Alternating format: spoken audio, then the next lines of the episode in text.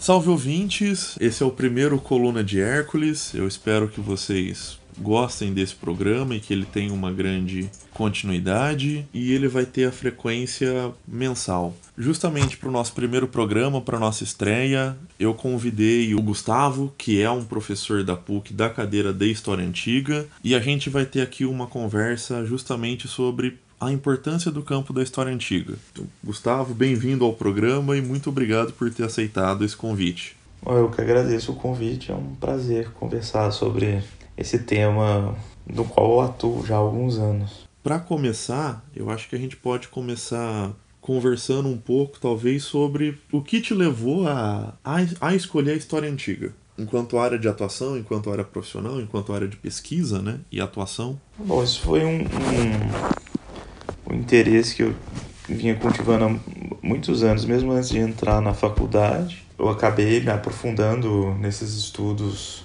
durante a minha graduação por uma influência do orientador que eu tive na época, né, que era o, o José Antônio Dabdab Trabuzzi, na, na Universidade Federal de, de Minas Gerais, né, onde eu, eu me formei. Então eu entrei num programa de, de iniciação científica e comecei algumas pesquisas nessa área e continuei, né? Depois eu fui para a Universidade de São Paulo, onde eu fiz o mestrado, o doutorado e entrei também na área da docência depois de concluir dessas etapas, né? onde eu atuo já há alguns anos. Eu pergunto isso porque eu imagino que você talvez tenha até passado isso mais do que eu dentro dessa dessa trajetória acadêmica, que foram os, é, os, os, constantes questionamentos de justamente por que estudar história antiga dentro do Brasil, né? Uhum. É, por que escolher isso, ou até em, em, alguns casos sendo, sendo colocado como um campo inválido, né? É, bom, inválido é forte um pouco a palavra, né? A, a, na UFMG, na graduação, há uma uma ênfase grande em pesquisas de história do Brasil, pesquisa de história de Minas, né? Isso é muito forte. O espaço mesmo para as disciplinas de história antiga ou história medieval, ele é relativamente reduzido, né? Algumas universidades têm duas disciplinas para história antiga, na UFMG tem uma só, é, pelo menos era assim na minha época, não sei como está o currículo de lá hoje. E é, alguns colegas vinham com certo estranhamento mesmo, né? A, a, de por que estudar essas, esses outros temas, né? Se, se a gente tem questões importantes para estudar da, da própria história da região, do país, né? Então foi um, um questionamento que surgia, né? A minha experiência acadêmica, como a gente já conversou um pouco, começou na UFSC, na Federal de Santa Catarina, e agora na PUC, né? Eu, pessoalmente, eu tive um, um professor que ele falava que se você faz história e você não estuda ou Brasil ou América Latina, você estava jogando dinheiro público fora. É, eu acho um, posicionamento complicado, né? Que, é, que... acho que era uma posição um pouco mais. Um, um, um, tanto quanto radical, assim, da parte dele. É, essa, essa discussão ela se tornou recentemente, né? Ela estava no centro dos debates com os processos de reformulação da Base Nacional Comum né, de História, em que numa primeira versão a, a, havia uma, uma quase que exclusão né, de temáticas sobre história antiga, sobre história medieval, é, dos conteúdos que seriam ensinados no ensino fundamental e médio. Né? Sim, e eu lembro que eu acompanhei também um, um pouco a toda essa discussão da BNCC, né? Uhum. Eu não sei se você concorda com a minha perspectiva ou não, mas a minha grande preocupação quando se estava discutindo justamente a redução da carga de medieval, de antiga, era, para mim, era justamente a questão de um enfoque muito grande no nacionalismo, né? Não sei se você chegava a ter esse tipo de preocupação, mas era uma coisa que eu pessoalmente me preocupo bastante, porque eu enxergo o campo, especialmente da antiga, como justamente uma, uma perspectiva para você desmontar alguns pensamentos que eu acho que são um pouco tóxicos quando são levados ao extremo, né? De, do ponto de vista do nacionalismo, você diz? Não, é, não só do, é do nacionalismo, desse ufanismo. Eu acho muito interessante a, a perspectiva brasileira para desmontar alguns, alguns mitos, especialmente quando a gente está vendo uma perspectiva muito europeia da história, enquanto discursos em relação ao Ocidente contra o Oriente. Algumas coisas nesse sentido. Eu acho que a, a história antiga é, é essencial para desmontar alguns desses, dessa, algumas dessas retóricas, assim. É, eu acho que é problemático nos dois extremos, né? A, a, a, reação que houve com relação a essa primeira versão da base, em que a história antiga ela não aparecia, ela ocorreu a partir de, de um, um, uma grande quantidade de porta-vozes diferentes, né? com discursos diferentes. E alguns criticavam essa exclusão a partir de, de, da defesa de certos critérios que eram justamente o que essa primeira versão da base estava tentando amenizar, né? que é justamente essa perspectiva mais eurocêntrica de que há um legado da história antiga, Sim. que essa história nos pertence também, que faz parte da nossa herança da nossa cultural, né? identidade, né? né? da nossa identidade. O que é um discurso também muito problemático, né? que é o que nos coloca então dentro de uma perspectiva que é, é eurocêntrica da história, né? que que cria uma linha do tempo de uma espécie de história universal que todo mundo estaria é, é, inserido nela, né? inclusive nós aqui no Brasil. Sim, é aquela coisa do. A, a, civilização ocidental, né? Exatamente, é. é o que é um discurso também muito problemático, né? Eu acho Com certeza. O problema é que a primeira proposta da base ela era. É, é, ela centrada talvez num outro extremo, né? Que excluía o diálogo com, com esses conteúdos sequer problematizava isso que nós estamos discutindo agora, né? Como que, é, independentemente de ser benéfico ou não, existe dentro da sociedade, dentro da estrutura de ensino, uma apropriação desses conteúdos uh, do que a gente chama de história antiga, que relacione isso com um, um, uma identidade que é brasileira, né? Então, para fazer a crítica dessa situação, eu acho que é importante que os alunos no ensino fundamental, médio e no ensino superior, eles conheçam esses conteúdos, eles conheçam a articulação desses conteúdos, como que eles são mobilizados para dar suporte a esse discurso. Eu concordo plenamente com você em relação a isso, e eu acho que talvez seja interessante dar um passo para trás e começar debatendo afinal justamente o que significa essa história antiga, né? Uhum. É, como se forma esse campo, porque ela tem um, um recorte temporal absurdo, ela é algo muito que enquadra dentro desse tópico tem muitas coisas, né? Tem gente que considera, por exemplo, que acha que história antiga é só Grécia e Roma, e só Grécia e Roma do século 4 a.C., 5 até o século 5 depois. Então acho que talvez uhum. vamos vamos começar com a primeira coisa talvez que um historiador faz é vamos fazer uma periodização, né? É, bom, essa periodização a gente pode fazer estratégias diferentes, né? A gente pode periodizar os conteúdos que a gente estuda em história antiga a gente pode pensar também em periodizar, fazer um histórico de como que a disciplina história antiga ela se constituiu dentro, dentro do campo da, da, da história ensino, né? universitária e científica. Né? Eu, pessoalmente, é, especialmente depois que eu tive as aulas com você de, de arqueologia, por exemplo, era uma coisa que eu não tinha não tinha pensado era colocar, que, que era possível colocar justamente um, um escopo temporal maior dentro desse período denominado como história antiga, né? Uhum. Todo o debate sobre pré-história e daí depois a, a, história antiga eu acho bem interessante. Eu pessoalmente eu não tenho uma uma preferência por uma periodização específica, mas mas evidenciar que existem várias formas de periodizar, né? E que essa todas as periodizações são escolhas deliberadas, elas têm a sua sua delimitação, uhum. mas que é possível colocar dentro dessa fronteira muito mais coisas do que a gente realmente imagina, né? Justamente, a gente pode colocar coisas do que a gente chama de pré-história, a gente está falando sobre um espaço temporal que vai muito além do, do Mediterrâneo, e já é uma porção muito grande o Mediterrâneo, né? Uhum. Era é mais nesse, nesse aspecto, assim, que eu estava pensando.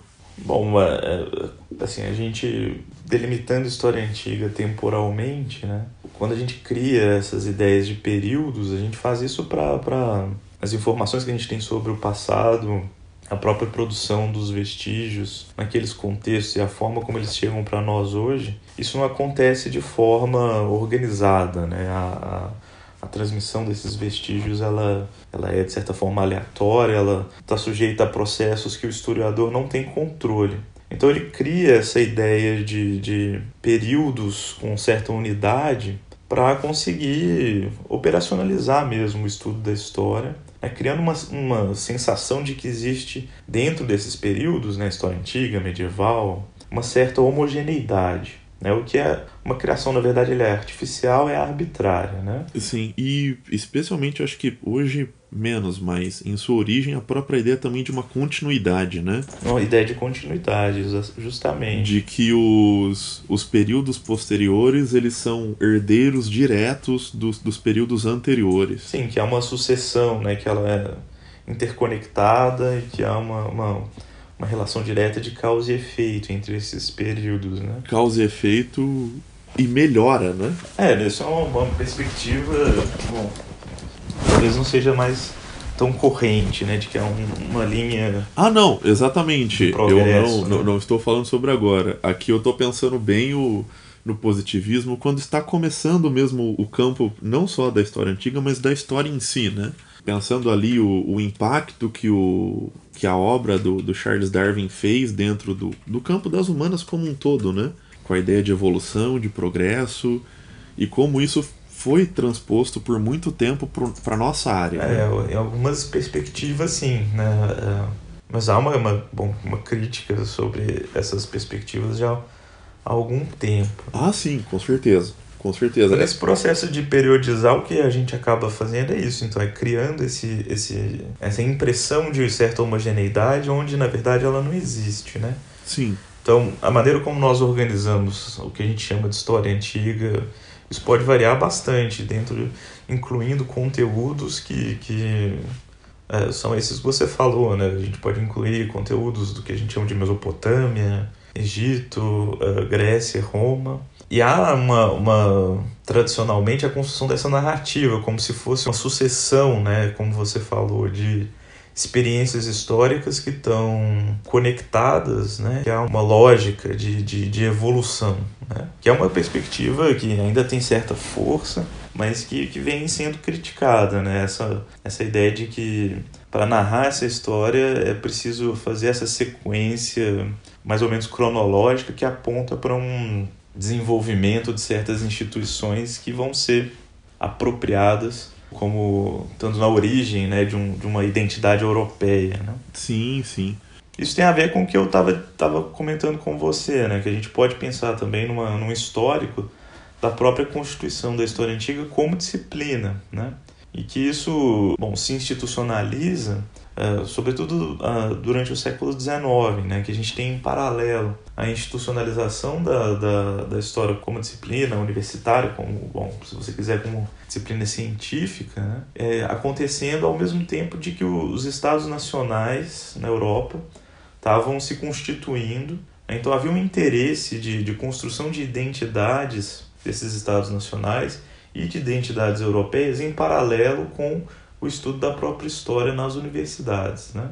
Então a história antiga ela se desenvolve nesse contexto, como disciplina é, é, universitária. Né? Então ligada a essa apropriação, essa, essa ligação com a veiculação de certas identidades nacionais. Ah, sim, com certeza. A, a história enquanto, enquanto disciplina científica, enquanto, enquanto espaço acadêmico, ela é, ela é fruto direto de, de um espaço, que, que é a Europa, e de um tempo que é justamente essa, essa formação do Estado Nacional, né? Uhum. E ela vai ser instrumentalizada, assim como outras coisas são instrumentalizadas, para se fabricar esse, esse tecido social que vai ser a nacionalidade, né? Que era algo que não, não existia eu me lembro muito de ler o Artog falando muito sobre o conceito que vai ser gerado lá, né, do, do francês de serpa, assim como ele vai resgatar a identidade lá do que seria o do ateniense autóctone, né? E como a uhum. França vai construindo essa essa identidade de como herdeiras diretas da democracia grega, especialmente depois dos processos revolucionários que ela vai passar, né? Exatamente. Então é. você tem um é, é, um processo não é algo orgânico, é um processo pensado, é um processo justamente com uma intenção de se formar esse, esse de fabricar esse passado comum, né? Justamente. E, bom, quando a gente estava conversando sobre a base, né, a, a crítica uma primeira versão da base que excluía esses conteúdos, uma parte da reação ela foi é, constituída justamente em cima desses mesmos argumentos, né, de que ó, é, nós vivemos uma democracia, os gregos criaram a democracia, logo, né, é, fazemos parte dessa mesma dessa mesma tradição, né? Tempo, e essa história ela nos diz respeito. O que é um discurso. É, problemático no mínimo, né? É problemático no mínimo, né? Ele trabalha justamente com essa ideia de um, de um legado, é, de uma herança que nos pertence e que por isso deve ser ensinado nas escolas, né? Sendo que uma outra parte da crítica, não vou dizer que toda crítica a essa primeira versão da base, ela foi dentro dessas linhas, né? Tem um, críticas boas sendo realizadas, que justamente problematizavam esse discurso do legado, essa perspectiva eurocêntrica da história, mas que justificava a, o estudo da história antiga por outros critérios, inclusive para compreender que mesmo fora da escola esse discurso ele é mobilizado, Sim. ele vai aparecer é, é, em outros é, veículos. Os alunos que vão ser preparados eles vão ser expostos a esses discursos sobre o legado eles precisam estar preparados a criticar esse discurso. É, para reconhecer. E eu acho que outro fator que é, que é muito importante é, é pensar que, quer queira, quer não, hoje, cada vez mais, especialmente com a nossa realidade globalizada, ele tem que saber identificar esse discurso quando vem de fora também, quando ele está presente em outros países, porque faz parte da realidade dele hoje em dia. Sim. A gente não tem como escapar disso. Nós podemos ser favoráveis ou, ou críticos à globalização, mas ela é um fato. Ela é uma realidade e a gente tem que lidar com a realidade. E isso, esse tipo de discurso, ainda hoje faz parte dessa realidade.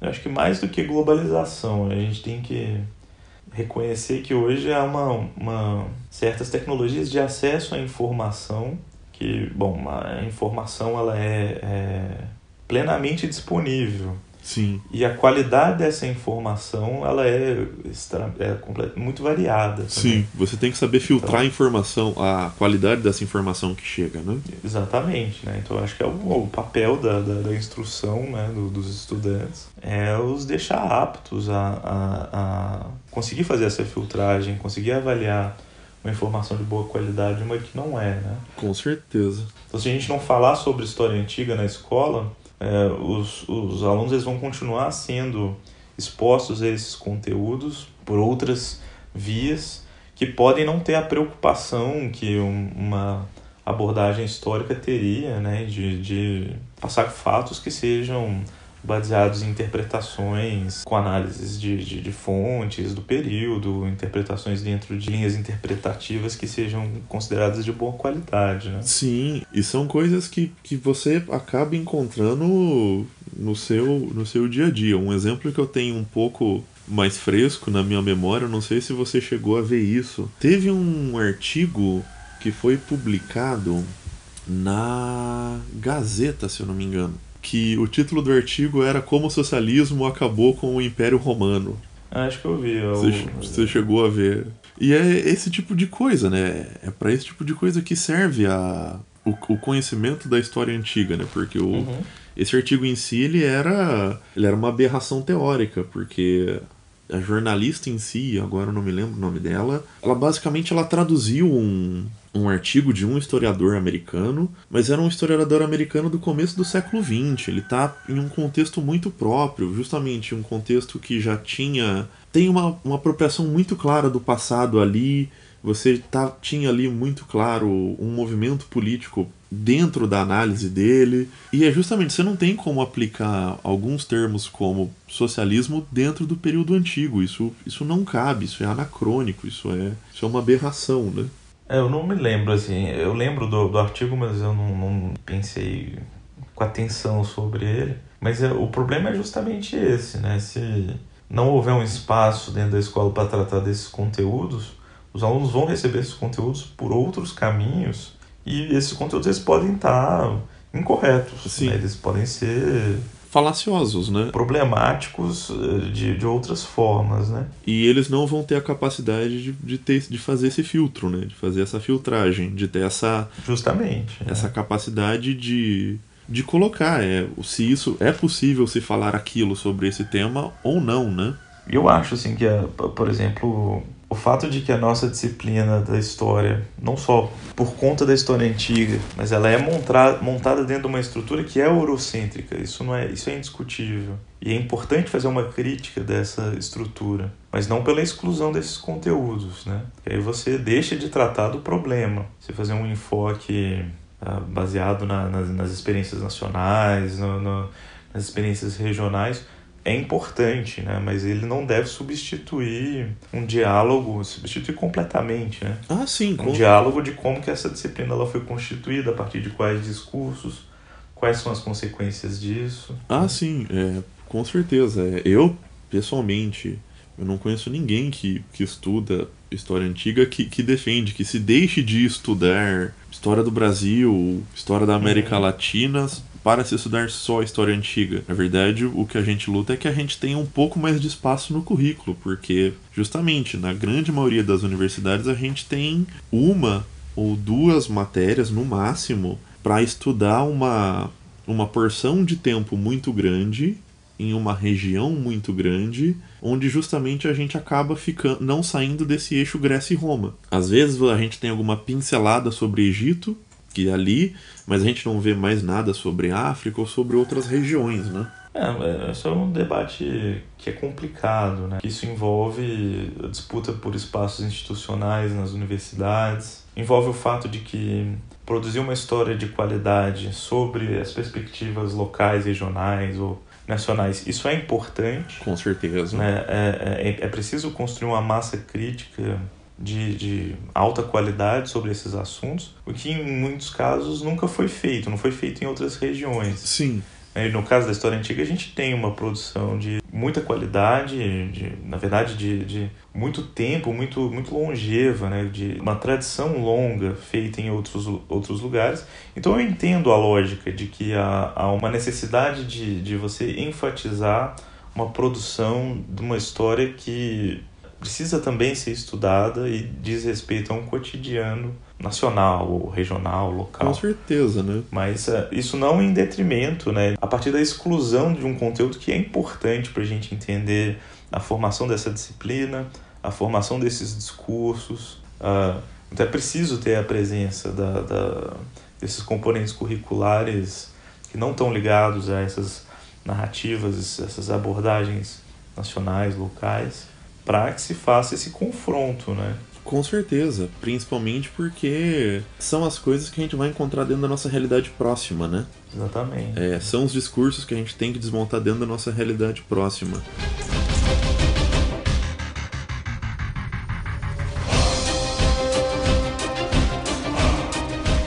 É, é, inegável que sim, o, o, campo da história antiga, por, por mais que sim, ele é absurdamente tradicional, é, e você tem autores lá como o Arnaldo Momigliano, né, naquele Raízes Clássicas da Historiografia Moderna, o, o, basicamente o que ele coloca é que a, a, historiografia e o estudo da história antiga elas nascem ao mesmo tempo. Não é à toa uhum. que ele vai colocar que a, a, primeira obra de historiografia moderna é o Declínio e Queda de, do Império Romano do Gibbon. Uhum. Claro que assim, o Momigliano é um cara de, que estuda antiga, ele é, é compreensível essa escolha dele, né? Não é algo também aleatório. Mas com certeza, é, a nossa realidade é, é mais distante do, do campo da antiga. E a gente fica sempre nesse paradoxo de que a gente entende que tem pouco espaço, mas a gente também precisa estudar, a gente não pode abrir mão disso, né? E é um elemento importante se a gente pensar é, a realidade, de fato, ela é bem distante da, da, da, história antiga, mas se você pegar os componentes curriculares, né, as temáticas que vão ser abordadas no ensino fundamental, no ensino médio, algumas das temáticas mais importantes elas dizem respeito ao, ao trabalho com a alteridade, né, a identificação do outro, respeito ao outro. E a história antiga ela pode justamente funcionar nesses currículos como uma maneira de discutir essa história, uh, uh, essa história do outro, uma outra realidade, um, um passado distante que permita aos alunos explorar essas habilidades de alteridade, de pensar o outro, né, numa outra realidade. Com certeza. Em termos de exemplo práticos em relação a isso, para mim eu acho que o, o caso mais exemplar da, da atualidade, eu não sei se você chega a acompanhar o, o trabalho dela, é a da da Mary Beard, né?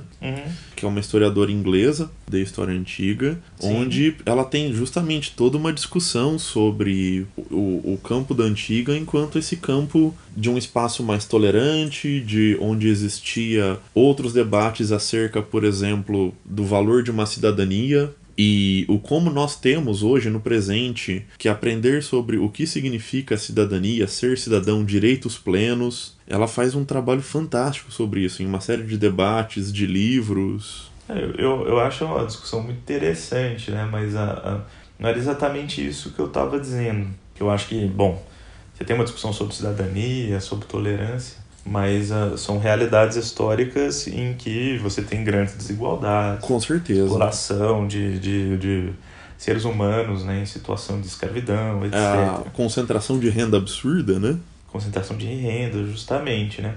Eu estava dizendo mesmo para situações de ensino, a gente pensar esses contextos como uma história diferente da história, diferente das experiências que ah, os alunos eles têm no seu cotidiano. Ah, Você sim. pensar como uma outra história Sim, que sim. permita o aluno a, a desenvolver esse- essa abordagem da alteridade, a capacidade de A alteridade. capacidade de, abstra de abstração, de alteridade, né?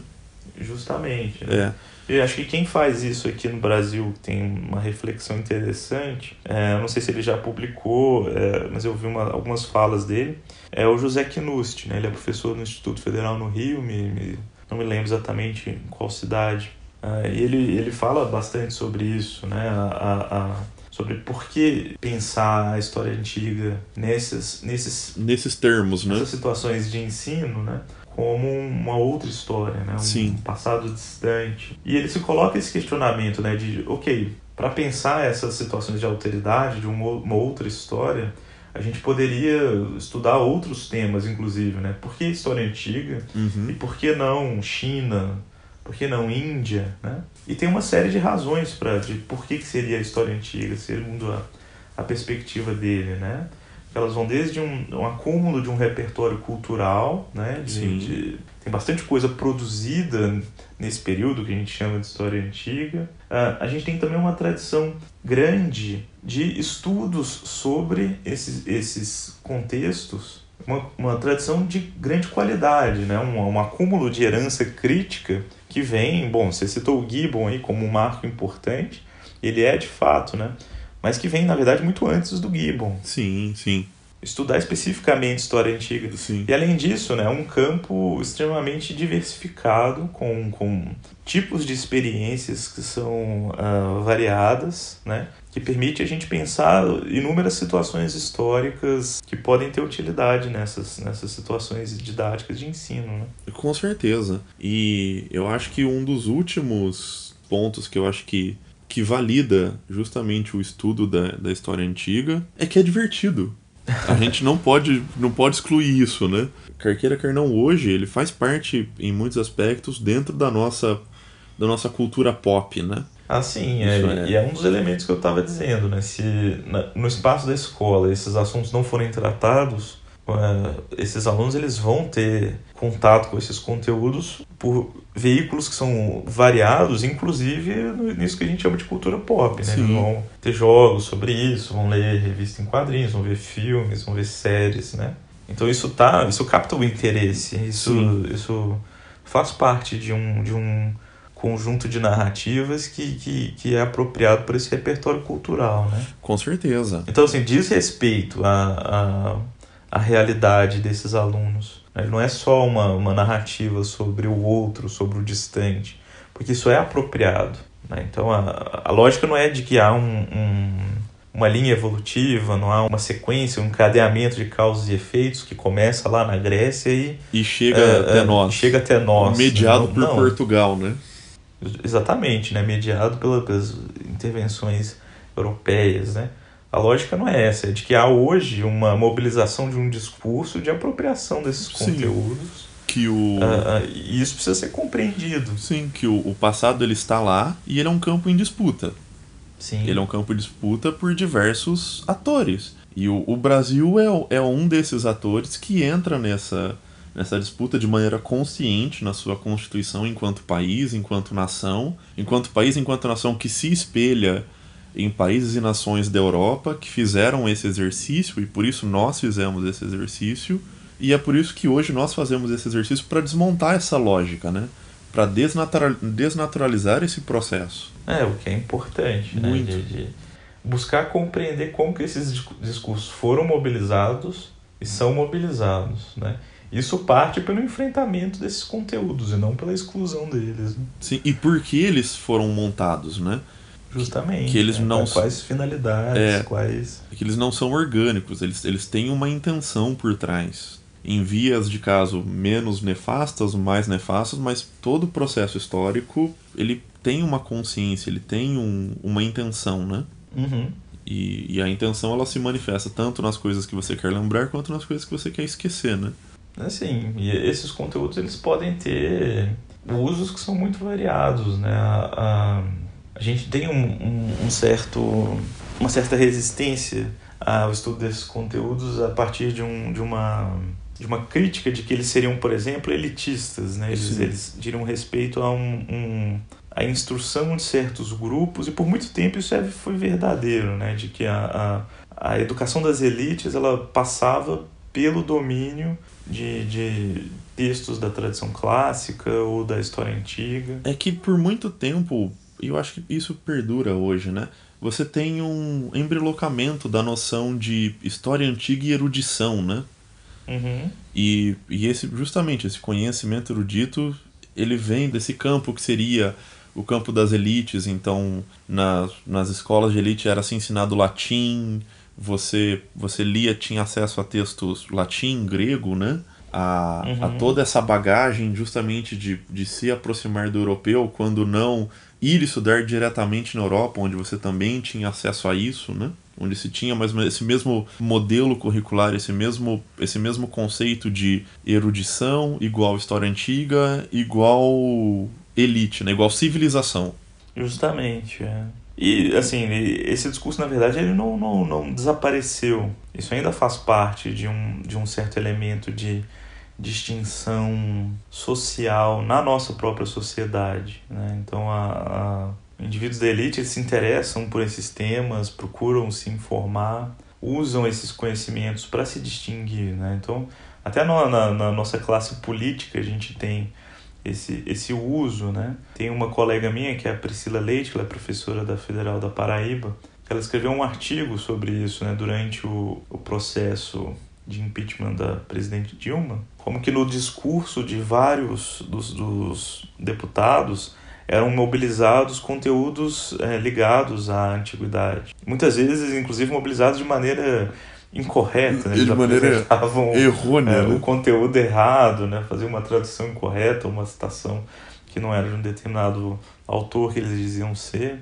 Mas é justamente dentro desse, dessa perspectiva, do indivíduo se mostrar como erudito, Sim. como se mostrar como, como um, uma pessoa que domina esses conteúdos. Esse, né? esse conhecimento. Né? Eu com certeza depois gostaria de dar uma olhada nesse, nesse artigo e com certeza a gente pode deixar depois, caso tenha disponível online, algum link para referência tal, que com certeza vai, vai engrandecer.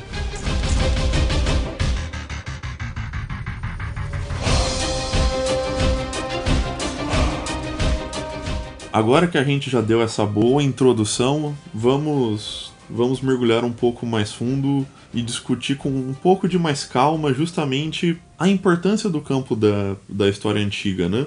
É um ponto que acabou que a gente acabou deixando para trás que você tinha comentado no, no primeiro bloco, é a importância da história antiga para se ter acessar outras realidades, né? A questão da empatia, a questão da Alteridade. Exatamente. E como isso é importante hoje em dia, né? Dentro de uma, de uma realidade que a gente vive, onde a gente tem, dentro do Brasil, um pensamento polarizado muito forte, é, onde você tem lá fora um acirramento de, de discursos que também tendem ao radicalismo, e especialmente no campo de fora, como você vê a história antiga sendo instrumentalizada para isso, né?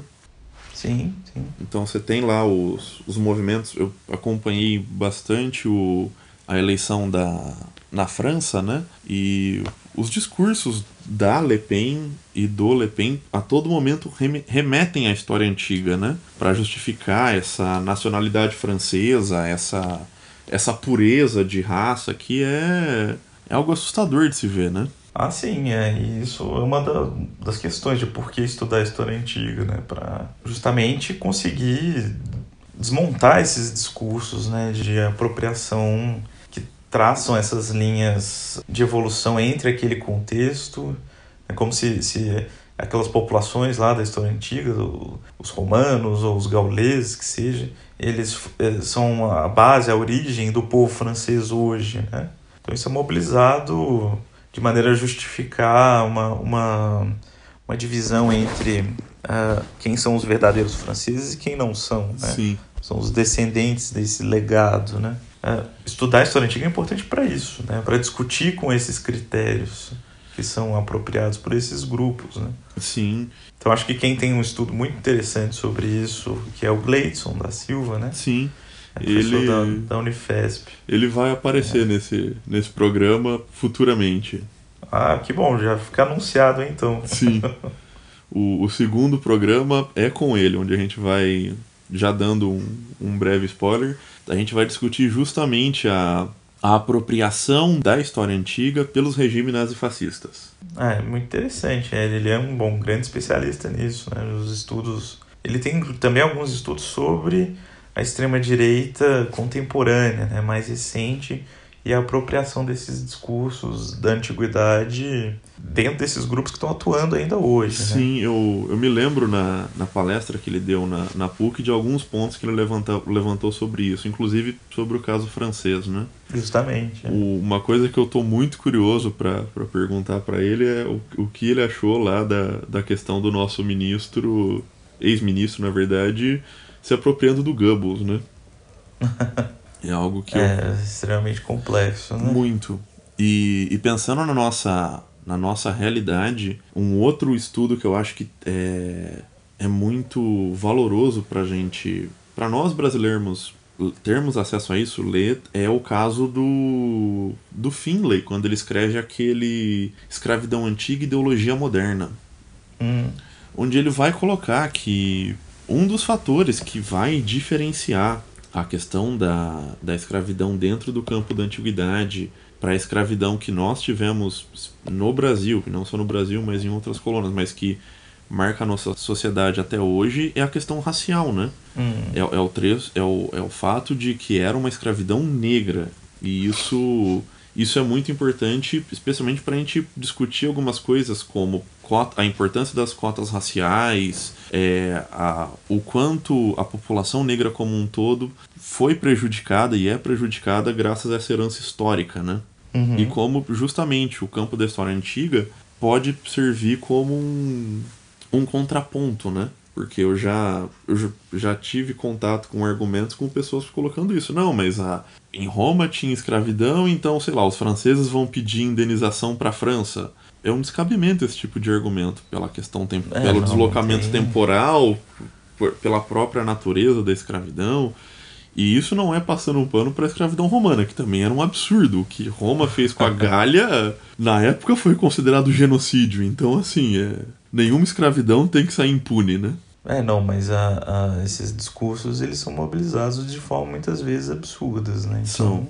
Acho que se isso, para mim, já justificaria a importância do campo, né? Com certeza. É conhecer esses conteúdos para conseguir desmontar esses, esses usos espúrios mesmo da, da, da, dos conteúdos, né? Sim, com certeza. É. Se você vê muitos, muitos absurdos e o campo da história antiga justamente por toda essa essa bagagem que a gente conversou um pouco dela ter esse peso de, de dar autoridade, dele, dele ter esse peso de, de erudição, ele é, ele é um campo em constante disputa, né? Ele está ah, a todo momento sendo reinstaurado, sendo contestado, sendo apropriado por diversos setores da sociedade, né? E a, a melhor maneira de da gente garantir que as informações que são, são passadas são de confiança é o maior número de pessoas conhecerem, né? Justamente, né? Então a, a passa pela instrução, passa pela inclusão dessas temáticas no, nos conteúdos que vão ser explorados em todos os níveis de ensino. Né? Sim. para que o, bom, o indivíduo depois ele não fique despreparado para dialogar com esses conteúdos quando ele for confrontado com eles em outras situações. Sim. É muitas vezes a, a partir de interesses claros, interesses abertamente colocados. É, interesses que vão ser racistas, Sim. fascistas, vão ser é, é, problemáticos, para dizer o mínimo. Sim, não são muito democráticos, né? Chegam a, a ser, chegam a ser discurso de ódio, né? Chegam a Exatamente. Chegam a, a chegar nesse extremo que a gente não pode tolerar. E daí, novamente, eu, eu volto.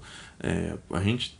No Brasil, com certeza, nós temos, e lá fora a gente tem também historiadores da história antiga que fazem excelente trabalho sobre isso, né? Sobre sim, mostrar sim. Como, como uma história antiga pode ser um campo para você entender tolerância, para você entender a alteridade que você tanto, tanto comentou. E isso também é uma das importâncias para essa área, né? Assim, como laboratório, não laboratório no sentido de, de experiências vão ser realizadas, né? mas como um campo de experiências históricas muito variado, né? em que você pode abordar uma, uma grande quantidade de fenômenos a partir de perspectivas diferentes que podem ser pensados a partir das suas próprias características, das suas próprias peculiaridades, mas também como, como uh, uh, forma de se comparar com situações do presente, com situações de outros contextos históricos, né? Então, acho que isso é, é talvez uma, uma, uma, outra maneira de colocar a importância do campo. Né? Sim. Porque sim. ele é tematicamente muito rico, muito variado, muito heterogêneo. Ele é.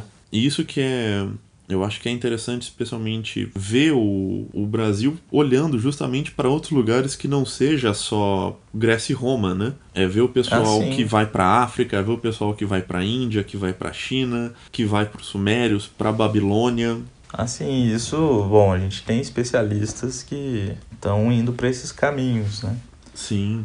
Apesar de que há uma maioria expressiva que trabalha com Grécia e Roma, isso não há, não há se duvidar também. Com certeza. E é que também envolve questões materiais, né? Conhecer, ah, conhecer as fontes, acesso às fontes, tudo isso. Nesse mesmo volume da revista Mare Nostrum que eu falei para você, tem um artigo do, do professor Dominique Santos, que ele faz uma, uma espécie de mapeamento né, da, do ensino e da pesquisa da história antiga no Brasil, e que ele mostra dados numéricos mesmo, né, da, da, da, amplitude das pesquisas, onde elas estão concentradas, quais são as temáticas privilegiadas, o que é bem interessante. Sim, também com certeza vale a pena dar uma olhada para ter uma noção da dimensão desse campo, né? Justamente. A gente muitas vezes não tem noção do, do quão grande ele é e, e quão peso ele tem, né? Nós temos grandes nomes dentro, da, dentro do Brasil que pesquisam história antiga, né?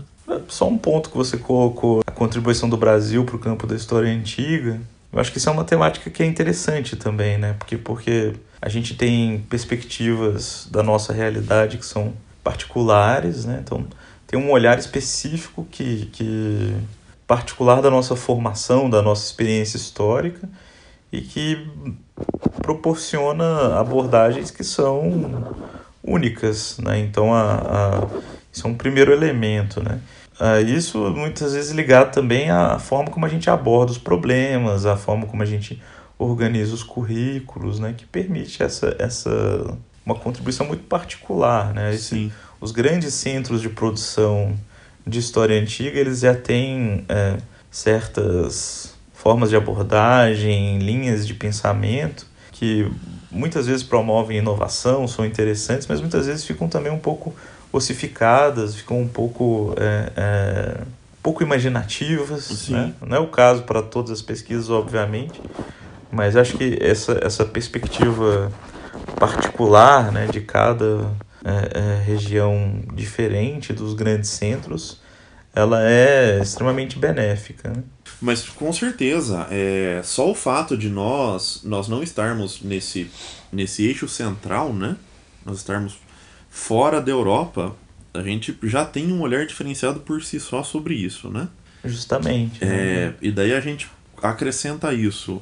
É, a nossa bagagem de ter sido uma colônia, e uma colônia que, diferente de outros países, que tem essa herança direta europeia, né? nós fomos uma herança de, de Portugal. Então a gente tem uma, uma particularidade muito grande ao enxergar essa história, né? ao ver que, ao mesmo tempo que pode nos pertencer, mas também não nos pertence, né? É uma questão discursiva, né? Sim. Ela pertence ou não pertence a partir da maneira como esse, esses conteúdos eles são apropriados. Com né? certeza. Então, obviamente que o, essa lógica do pertencimento ou não, né, como qualquer disputa identitária, ela envolve um, um, um discurso que o grupo ou o indivíduo tem sobre si e uma avaliação que os outros fazem sobre eles. Né? Então, a, a, se nós vamos nos considerar é, ocidentais, logo. É, é... Logo assim o somos? Não é bem assim. Somos né? ocidentais e, e, temos como legado essa história antiga. Mas somos considerados assim lá fora? É, né? eu acho é um diálogo é, sobre esse, esse assunto. é o, é o ponto que eu ia chegar, porque até onde eu sei de maneira geral, o Brasil ele fica fora dessa tradição, né? Ele é visto, pelo menos, dessa maneira. Eu acho que é um assunto complexo, acho que, que, é uma disputa discursiva, né? é um problema talvez identitário, né? Sim, é um, um problema identitário e, e que um, uma das funções do, da história antiga é justamente entender esse processo, né? Entender qual é o valor de você se considerar um, um ocidental ou não, qual é o, o valor de você tentar construir para si essa herança dos gregos, do, da democracia grega, da república romana, da cidadania romana. Eu ou, acho que sim, eu acho é, que a, a, a, para além do domínio dos conteúdos específicos, o estudo da história antiga ela, ele proporciona essa reflexão, sim, esse debate. Né? Sim. Né? Bom, então, novamente eu, eu queria agradecer a sua participação e eu que agradeço foi um prazer e pedir para se você quiser colocar mais algum algum fechamento algum último pensamento e por favor deixar uma dica cultural para os nossos ouvintes ah, concluir acho que a gente tratou tantos temas é difícil fazer uma, uma conclusão que, que amarre tudo né mas a, a história antiga como campo ela tem a sua importância, ela tem o, o, o seu. Ela deve ter o seu espaço, né? justamente por tratar de todas essas problemáticas que a gente acabou conversando aqui hoje. Né? Tratar desses assuntos de maneira sistemática nos nossos, em todos os níveis de ensino é melhor do que não tratar e deixar que esses conteúdos apareçam né, para pipoquem na nossa nossos realidade. alunos de outras formas que, que muitas vezes eles não vão proporcionar uma qualidade, uma, uma, uma relação com certos critérios mínimos de, de produção desses conhecimentos. Né? Com relação a dicas culturais, é, é, a gente vai ter, a partir do dia 19 de fevereiro, uma exposição sobre a história do Egito, né? antigo, que estava vindo do Rio de Janeiro, uh, e vai estar tá no CCBB de São Paulo até o dia 11 de março. É uma ótima programação para o carnaval, né? Ah, sim. e depois ela vai para o Distrito Federal e para Belo Horizonte. Uhum. Ela fica aqui no Brasil aparentemente até novembro. Bom, agora que a gente está se encaminhando aqui pelo fim do programa, eu vou deixar a minha sugestão cultural, que é um livro chamado História Antiga, escrito pelo Norberto Luiz Guarinello. É um dos maiores nomes de história antiga que a gente tem na atualidade do Brasil. Ele é um livro da editora Contexto e ele é um livro muito, muito interessante, tanto para quem é do campo de história antiga, quanto para quem é, é um mero curioso ou quer conhecer um pouco mais sobre como se forma esse campo ele tem uma leitura extremamente agradável, extremamente acessível e ao mesmo tempo ele consegue trazer uma profundidade para quem está buscando essa especificidade.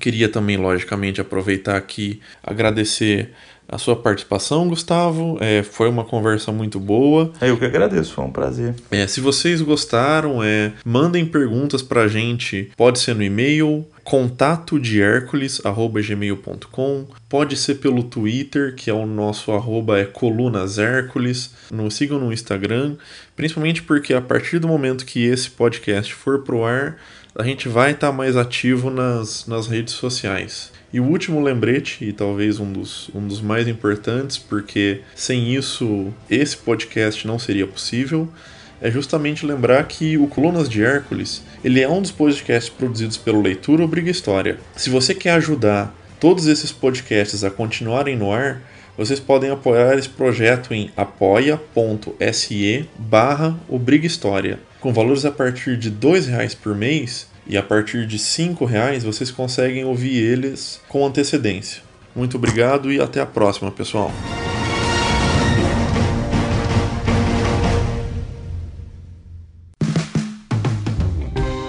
Este podcast foi financiado por nossos colaboradores no Apoia-se Acesse apoia.se barra e contribua para manter este projeto educacional gratuito no ar.